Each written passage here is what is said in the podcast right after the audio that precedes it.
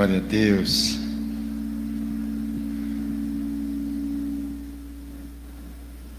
Bênção, queridos. Primeiro domingo de janeiro, primeiro domingo do ano, e podemos estar na casa do Pai, agradecendo pelo que vivemos e já também por aquilo que vamos viver. E é maravilhoso poder separar essa primícia, esse momento tão bom para estarmos na casa dele. Alguns aproveitaram já esse momento para viajar, foram ver a família, outros resolveram ficar em casa mesmo, né, descansando das noitadas aí que passaram orando, né, em vigília, foi? Comendo muito, é uma benção. Queridos, e agora um novo ano se discutindo diante de nós, com muitas expectativas, muitos sonhos, muitos planos. Eu creio que você tem muitas coisas que passam pela tua mente. E eu quero ler lá em Gênesis capítulo 35 um texto que nos ensina o que às vezes precisamos fazer, que atitude às vezes precisamos tomar para estarmos preparados, para estarmos prontos para o que vai vir à nossa frente. Gênesis capítulo 35, eu vou ler do versículo 1 até o versículo 7. Gênesis 35, de 1 a 7. Amém?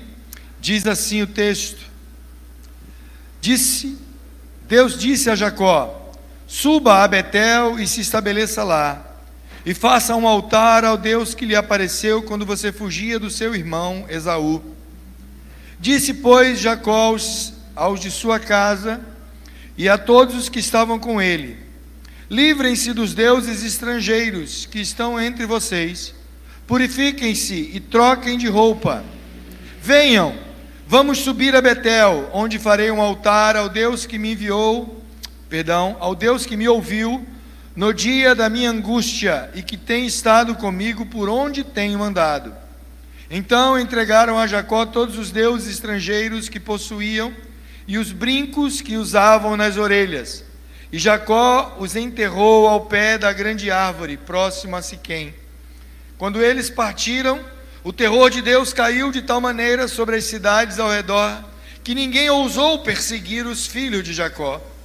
Jacó e todos os que com ele estavam chegaram à luz, que é Betel, na terra de Canaã.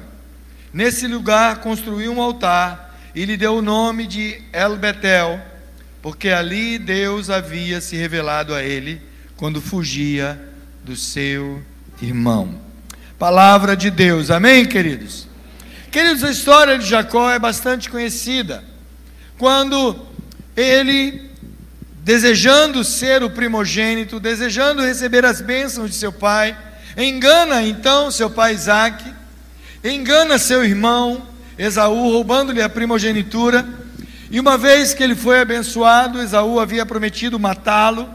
Então Jacó foge e ele vai procurar lá na casa de seu tio Labão, viver longe de sua família, longe da ira de Esaú.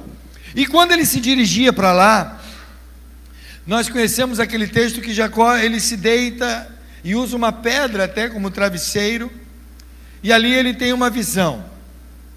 Ele vê uma escada que toca os céus e a terra, e ele vê anjos subindo e descendo por aquela escada.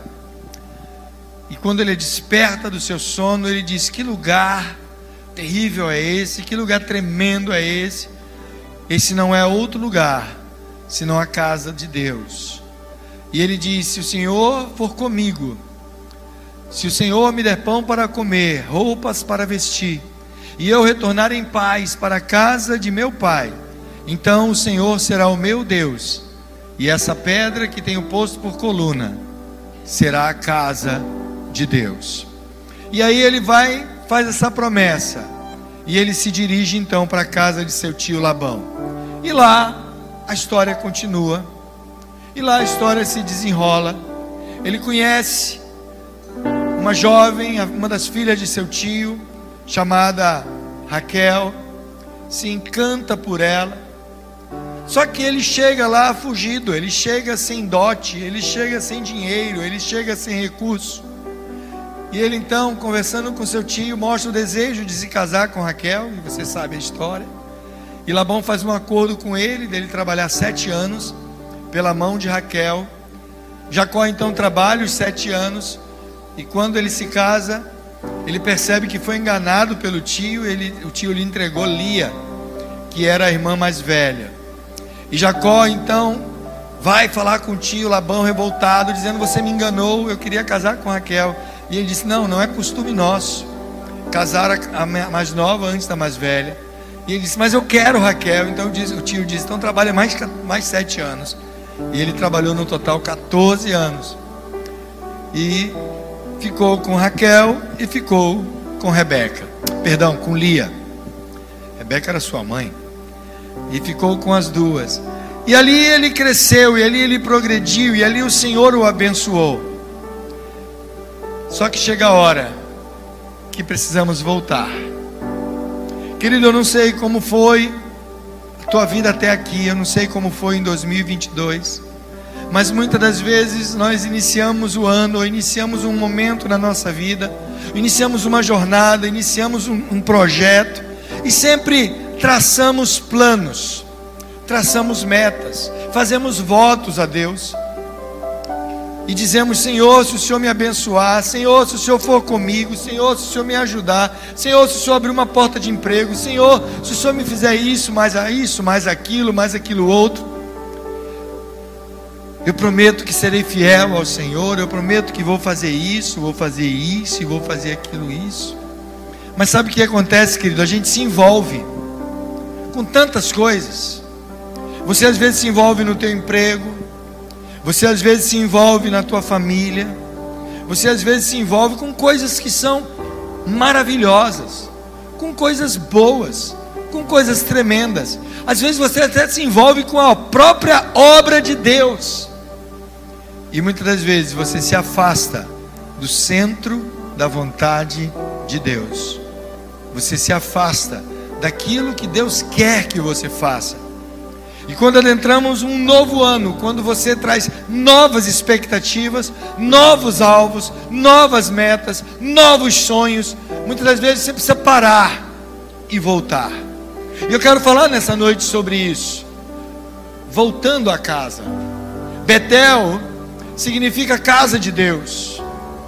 E Deus agora chama Jacó. Muitos anos haviam se passado, Jacó havia construído uma família, ele não estava mais sozinho como naquele dia da visão. E Deus diz: Volte, volte a Betel, volte. Você precisa agora restaurar aquilo que foi quebrado com teu irmão. Você precisa voltar à tua casa. Você vai em Betel e vai construir um altar para mim ali. Volte. E nessa noite, querido, talvez você cheio de expectativas. Olhe para esse irmão que está do teu lado aí. Ele está com cara de expectativas. Bispo, ele está com mais cara de sono do que outra coisa. Né? A noite foi boa. Ele está com a cara de sono aqui. Comeu muito. Né? Alguns nem vieram ontem. Né? Se aproveitaram. Não, a igreja vai estar tá cheia.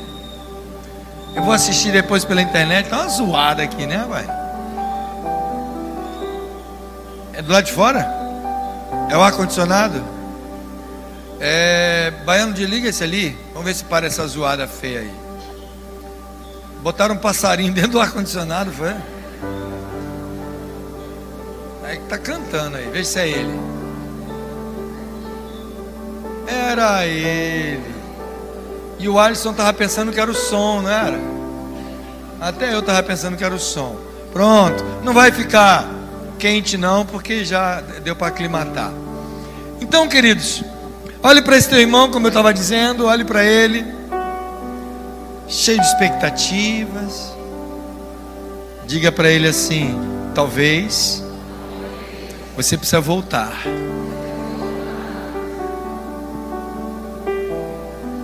Querido, só isso. É. Eu não sei aonde ele tem que voltar. Ele sabe. Talvez você precise voltar ao ponto que você se desviou daquele caminho que o Senhor tinha traçado. Talvez você tenha que voltar a lembrar-se das promessas, dos votos que você já tinha assumido com Deus. Talvez você tenha que voltar diante da responsabilidade que você largou mão. Talvez você tenha que voltar à tua devocional com Deus, à tua oração com Deus, à tua leitura bíblica com Deus. Talvez você tenha que voltar à tua célula que você abandonou. Talvez você tenha que voltar a frequentar a reunião da tua rede. Talvez você tenha que voltar a se reconciliar com teus irmãos. É, eu não sei o que você tem que voltar. Eu não sei onde é o teu Betel, querido. Mas você precisa às vezes voltar. Jesus fala para a igreja em Éfeso, lá no livro de Apocalipse: Lembra-te de onde caíste, volte. Volte. Volte. Lembra-te do teu primeiro amor. Às vezes as coisas não estão andando na tua vida Jacó foi até onde dava para ir. Mas a partir daquele momento, Deus tinha uma promessa na vida de Jacó, feita lá em Abraão. Deus tinha dito: Abraão, eu farei de ti uma grande nação. Eu farei de ti uma grande nação. Mas Abraão teve um filho da promessa que foi Isaac. Isaac teve dois filhos, Esaú e Jacó. E aonde está o cumprimento da promessa da grande nação? ela precisava começar a se materializar. E para ela se materializar, Jacó precisava voltar aonde havia se quebrado a continuidade da promessa de Deus. Ele não podia Deus não podia construir uma nova nação, uma grande nação através de Jacó, com relacionamento com seu pai do jeito que estava, com relacionamento com seu irmão do jeito que estava. A família estava bagunçada e precisava voltar. Eu não sei se tem alguma área da tua vida que está assim bagunçado. Mas se tiver, volte lá. Volte lá. E para voltar e corrigir o que precisa ser feito, você sabe a história que Jacó passa, na volta, ele passa pelo val de Jaboque, onde ele luta com o anjo, onde o anjo o abençoa, toca na sua perna, ele fica mancando e ali Deus muda o seu nome para Israel. Mas para isso acontecer, ele teria que parar e voltar com todos os seus. E a primeira coisa que você precisa voltar, fazer para voltar, querido, a, a, a Betel, a, a, corrigir aquilo que precisa ser corrigido para daqui para frente, para que esse novo ano deslanche na tua vida. A primeira coisa que você precisa fazer é remover aquilo que atrapalha.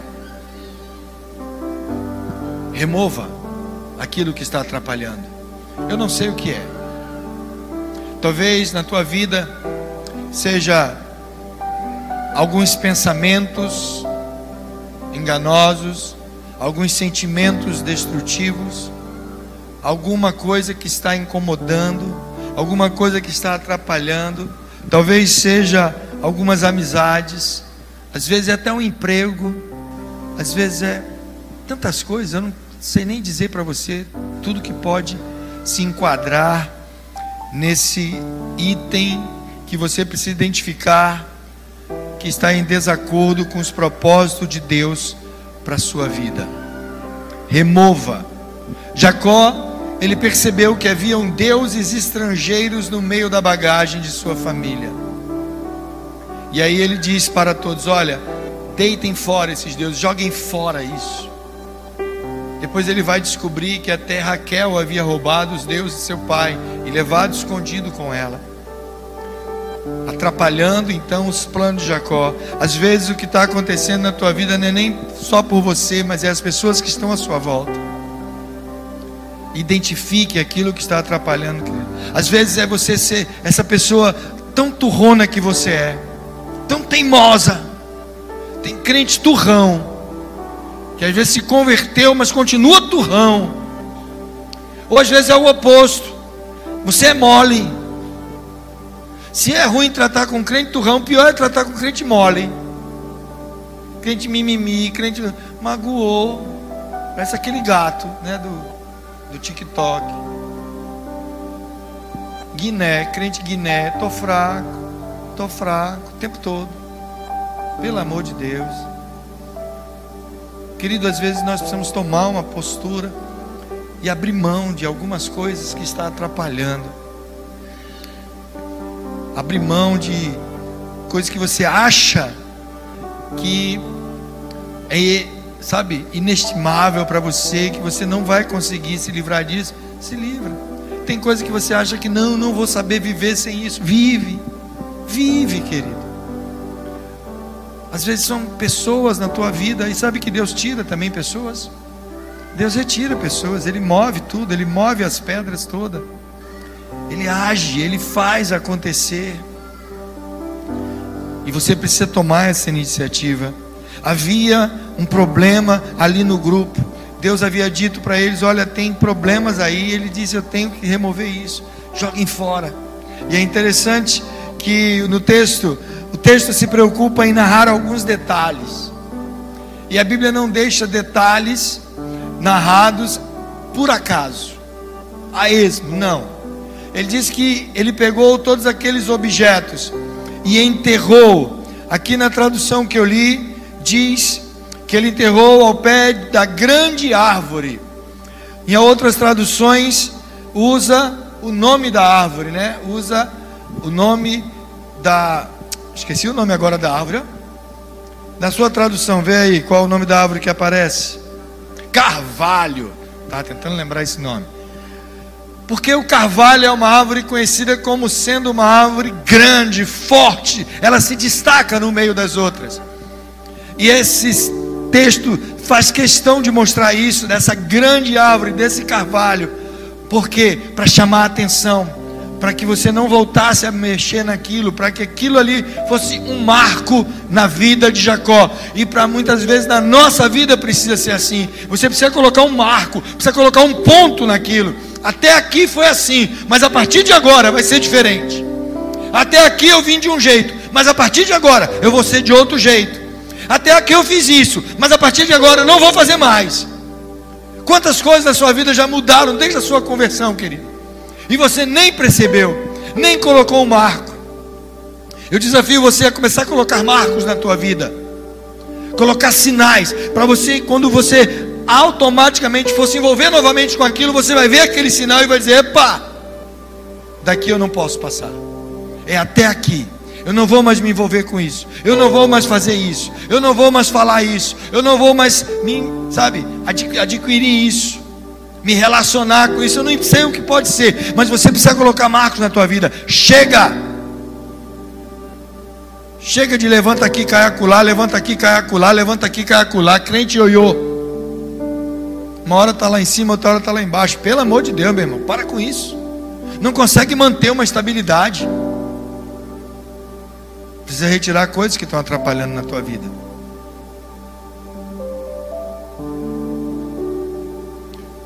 Não dá para continuar. Quando Moisés está guiando o povo pelo deserto para Canaã, quantas vezes o povo quis voltar ao Egito?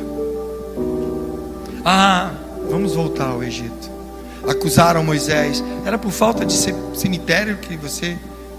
Será que no Egito não tinha cemitério suficiente que só quer nos matar aqui no deserto? No Egito nós tínhamos panelas de carne, olha a mentira. E quantas vezes na tua vida, querido, você é tentado a voltar ao Egito? O Egito como símbolo do mundo, como símbolo de perdição, como símbolo de pecado, como símbolo de incredulidade. Você quer que o 2023 seja diferente? Amém? Quer ou não quer? Amém ou não amém? Quer mesmo que 2023 seja diferente? Olhe para o teu irmão e pergunte nos olhos dele: Você quer que 2023 seja diferente? Então diga para ele: Então aprenda a fazer as coisas diferentes. Querido, é loucura querer que as coisas sejam diferentes fazendo as mesmas coisas.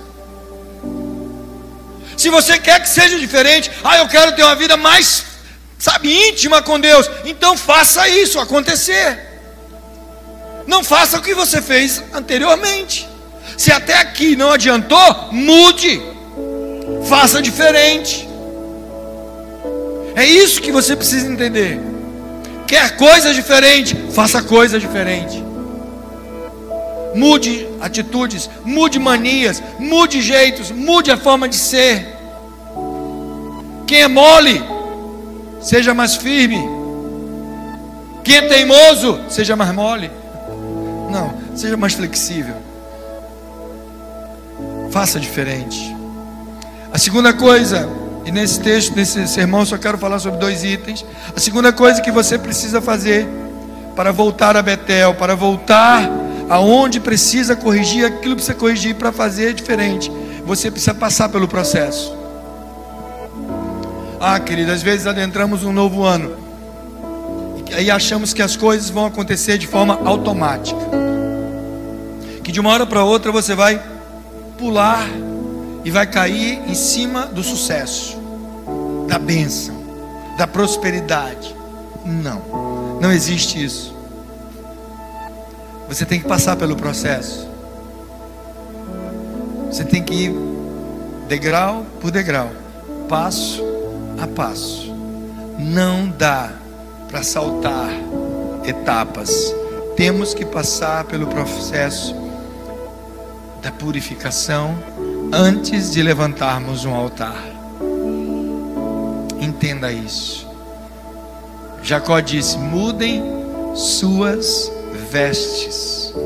É interessante que sempre que a Bíblia fala de mudança, quando a Bíblia fala de santidade, quando a Bíblia fala de busca, quando a Bíblia fala de conversão, quando a Bíblia fala de alteração de humor, de caráter, ela fala, ela se refere a vestes. É por isso que lá no Apocalipse diz que aqueles a quem o Cordeiro levar para Nova Jerusalém receberão vestes novas. Sempre que a figura de um anjo era descrita, ou a figura do próprio Deus era descrita, era descrito, suas vestes eram resplandecentes. Jacó diz aqui: mudem suas vestes. Querido, o processo precisa acontecer, não dá para pular etapas, não dá para ser algo instantâneo. Eu lembro-me de alguns filmes antigos que passavam, que retratavam uma possível ideia do futuro. Hoje a gente está até conversando sobre isso. E às vezes alguns filmes falavam da nossa época como se hoje os carros já estivessem voando, né, as coisas acontecessem automaticamente. E eu me lembro de um filme que você talvez tenha visto. O nome do filme era O Quinto Elemento. E uma jovem personagem lá do filme, ela pega uma tipo uma pastilha e ela abre tipo um micro-ondas e coloca lá dentro e aperta um botão de alguns segundos, daqui a pouco apita, quando ela abre, já tem um galeto assado lá dentro.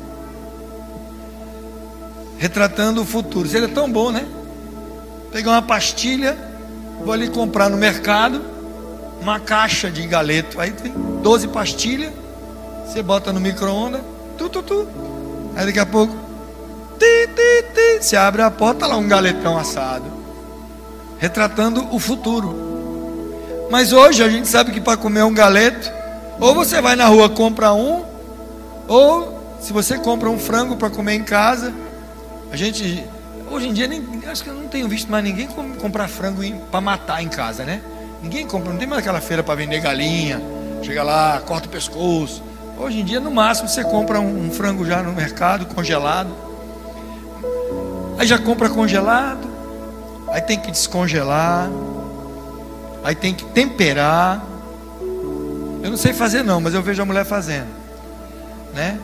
Aí bota na panela, aí vai decidir, antes de botar na panela, vai decidir se vai fazer frito, se vai fazer assado, se vai fazer com batata, né? Guisado, né? Se vai fazer forma como vocês gostam. E aí, se for frito ou assado ou guisado, seja lá o que for, tem que ir lá botar os temperos e ficar lá mexendo. Se deixar muito tempo, capaz de queimar. até que o processo cumpra todos os passos. De uma vez assado, aí tira da panela ou da frigideira ou do forno, coloca numa travessa, numa vasilha, num prato, seja lá onde for, para servir para as pessoas. E uma vez que você pega lá o pedaço do frango que você quer, tem alguns que são gostam da coxa, outros da sobrecoxa, como eu. Tem uns que gostam do peito, outros preferem o PPA, né? Pé, pescoço asa. São os, os que gostam de osso, né? Eu não sei. Aí eu gosto da sobrecoxa. Eu nunca tentei engolir uma sobrecoxa inteira.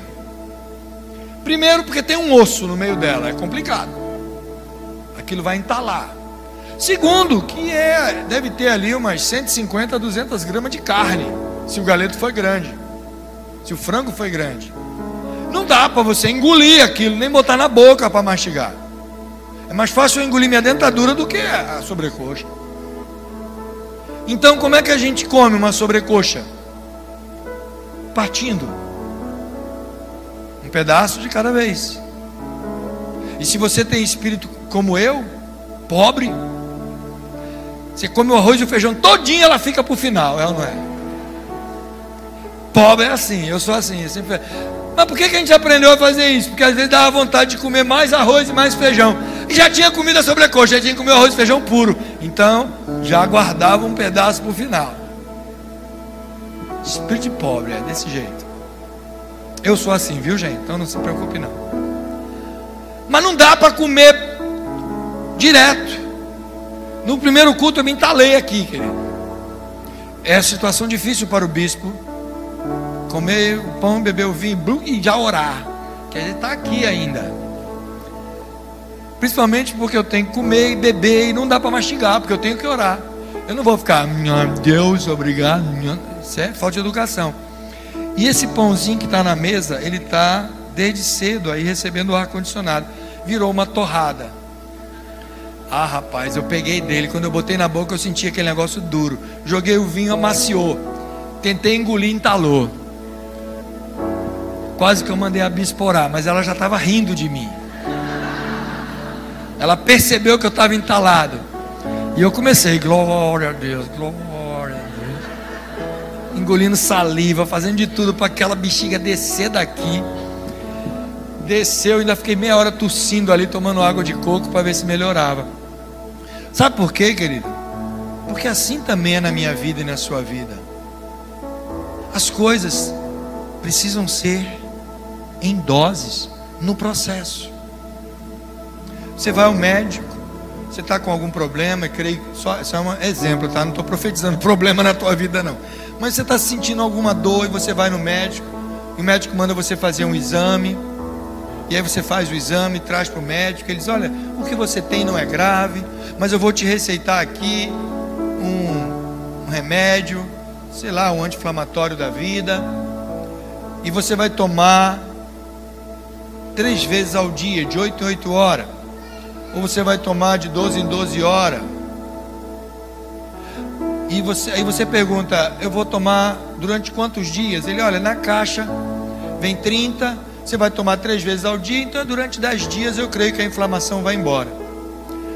Você não pega aquilo, chega em casa, depois de comprar o remédio na farmácia, você não vai pegar os 30 comprimidos e tomar de uma vez. Se fizer isso, o que, que vai acontecer? Você vai ter uma reação. Você vai poder, você pode até vir a morrer, sei lá. Você vai ter uma, uma reação àquele medicamento, uma super medicação. E você vai bater no hospital tendo crise, vai ter que fazer uma lavagem estomacal. Se não der coisa pior. O que, que você faz? Você segue a prescrição médica. Você anota na caixa, eu faço assim, eu anoto na caixinha as horas do dia que eu preciso tomar o remédio para eu não esquecer. E naquela bendita hora, ou eu vou lembrar, porque é uma hora de refeição, alguma coisa, ou eu vou botar o celular para despertar, e ele vai me avisar, olha, tome o remédio. Eu vou lá e durante os dez dias, crendo que depois eu vou estar curado daquele problema. Não é assim que a gente faz? Então por que que na vida espiritual você quer tomar os 30 comprimidos de vez? Por que que nas, às vezes nas bênçãos de Deus, na tua realidade, você quer que seja tudo instantâneo, tudo automático? Passou o ano todinho sem orar, sem ler a Bíblia. Aí no último dia do ano chega Deus, agora me perdoa pelos, pela multidão dos meus pecados. Que conversa? É processo, querido. É um processo. Não dá para comer um quilo de sal num dia. É pitada por pitada. A vida espiritual é do mesmo jeito. Você tem que passar pelo processo. Jacó teve que voltar, e teve que tirar os ídolos, e teve que se purificar, e teve que se santificar. Foi para o Val do Jaboque, enfrentou o anjo, e lutou com o anjo a noite inteira. Foi abençoado. Depois ele encarou o irmão, se reconciliou com o irmão. Foi um processo, querido. Esse ano para você, em nome de Jesus, entenda: Deus quer realizar um processo da tua vida passo a passo. Respeite o tempo de Deus, o tempo que o Espírito Santo tem para você e o tempo que você quer que isso aconteça. Eu conheço pessoas que é louca para aprender a falar inglês. Não sai do verbo to be, do ocean my love. Mas sabe por que não aprende nunca? Porque não quer atender o processo. Para você aprender uma nova língua, você precisa de tempo, dedicação, aprender vocabulário, aprender gramática dois, três anos, quatro anos às vezes, mas ele não, ele quer fazer um intensivo de um mês. Aí vai na internet, eita, descobri um, um site na internet que você aprende inglês em dois dias. É Matrix, vai botar um pendrive na cabeça e vai aprender. Não funciona, querido. Passo a passo, é um processo. Você vai começar ali no, falando errado, the book on the tablet, até entender que não é tablet, é table, e aí você vai, ah, agora entendi. I am you are, devagarinho. Teve um aluno meu que falou, professor, eu estou ficando fera em inglês. Posso fazer uma pergunta ao senhor? Eu falei, pode. Aí ele virou para mim e falou assim, what my name? Eu falei, você que sabe. Aí ele, não, é para o senhor me dizer o teu nome. Eu falei, você está perguntando qual é o seu? Aí ele, é. Eu falei, já está aprendendo errado, meu. Tem que ser what's your name? Mas que é assim, que seja tudo rápido. Então, querido, há um processo a ser aprendido. Há um processo que precisa ser respeitado. Entenda isso na tua vida. Passe pelo processo e Deus vai te usar poderosamente. Às vezes, não queremos abandonar os deuses do passado. Às vezes, não queremos passar pelo processo. Mas este é o momento. Esta é a oportunidade que Deus está lhe dando para você começar um novo ano entendendo aquilo que ele tem para você. É o momento propício para você tomar novas decisões, fazer votos, fazer alvos, traçar metas, porque psicologicamente já olhamos para um novo ano cheio de expectativas pelo que vai acontecer. E eu profetizo na tua vida que esse ano vai ser diferente, porque você vai fazer coisas diferentes. Em nome de Jesus, feche seus olhos. Pai, louvado seja o teu nome. Pai, quantos sonhos, quantos planos nós temos, mas às vezes, ó Deus, nos sentimos tão frustrados, porque muitas das vezes nossos sonhos não conseguem ir à frente, nossos planos ficam paralisados, ó Deus. Mas queremos nesse momento assumir uma nova postura diante de Ti.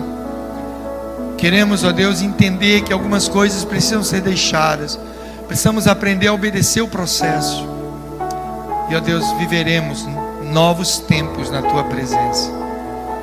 Ó Deus, que o teu Santo Espírito possa agir, falar, fazer, mover em cada coração aqui nessa noite.